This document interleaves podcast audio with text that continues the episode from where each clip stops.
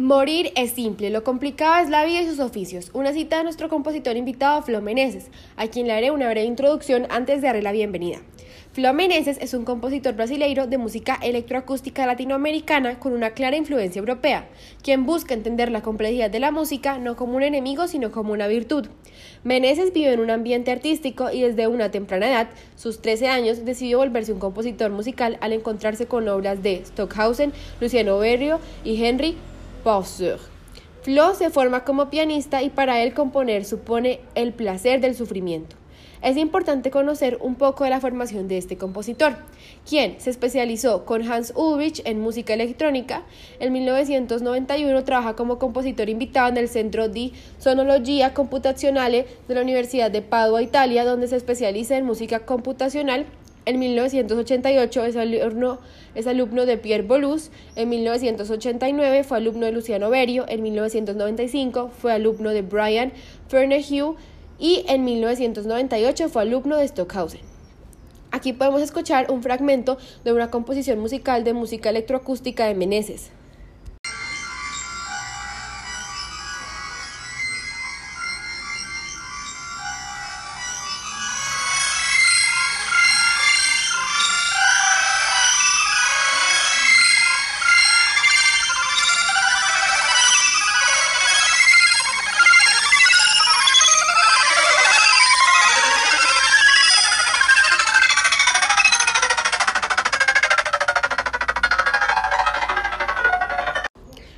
Esta pieza musical se titula Profils e Carteles. El compositor, teniendo en cuenta las características de la música electroacústica, considera que hay un problema de comprensión por parte del público, ya que éste no está muy familiarizado con este tipo de música. Por lo tanto, el problema emerge de la dificultad para recibirla, ya que para hacerlo este tipo de música exige de concentración y sobre todo cuando se trata de una pieza bien hecha, contrario a lo que sucede con la música popular o la que se circula en el mercado.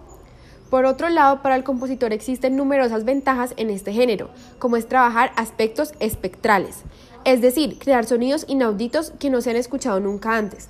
Además, este género hace posible la invención infinita. Es el mismo Meneses quien trata de desarrollar aspectos musicales que no se escuchan en otras obras. A Flo le queda claro las dos corrientes o escuelas que dieron vida a este género, la música concreta de París y la música electrónica de Colonia. De modo que estudiar en Alemania le dio al compositor cimientos importantes, pues pudo visitar Colonia para entender la música electroacústica.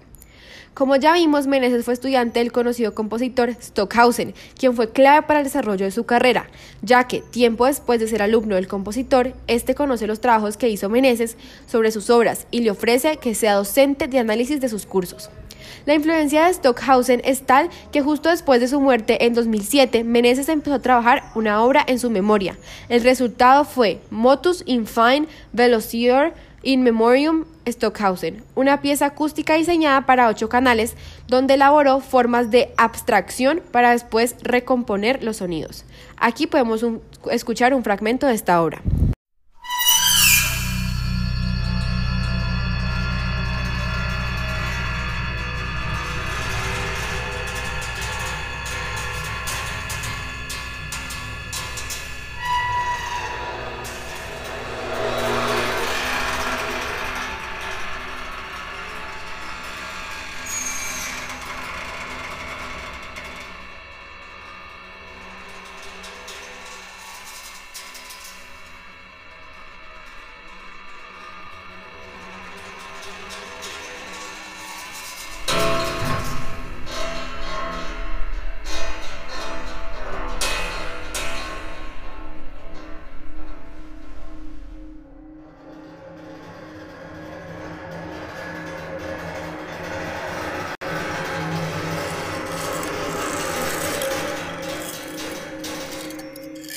Es importante agregar que Meneses detesta el minimalismo. En parte por su sencillez, indica que es lo peor que le pudo haber sucedido al arte.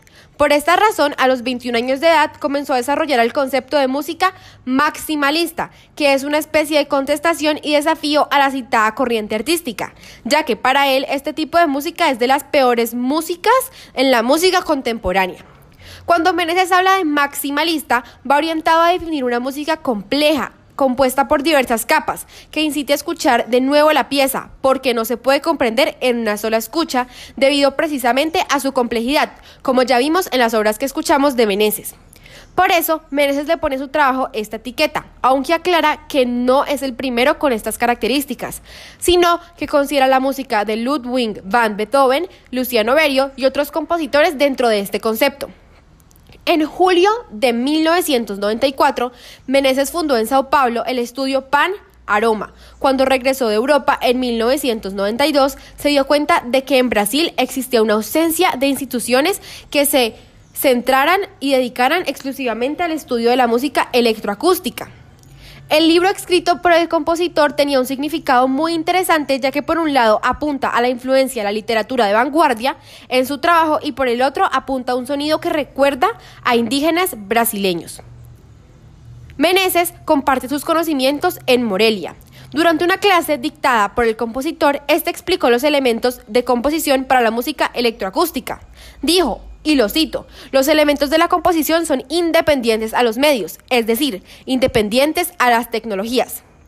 También abordó conceptos enfocados a la composición electroacústica, como los materiales que constituyen la elección de los sonidos para una pieza y cuyo peso es mucho mayor por la creación de los sonidos que a la estructura. La conexión de los materiales, que no es otra que la relación entre las ideas musicales en una pieza. Y la direccionalidad, lo que significa hacia qué lugar se dirigen las ideas en una pieza de manera coherente.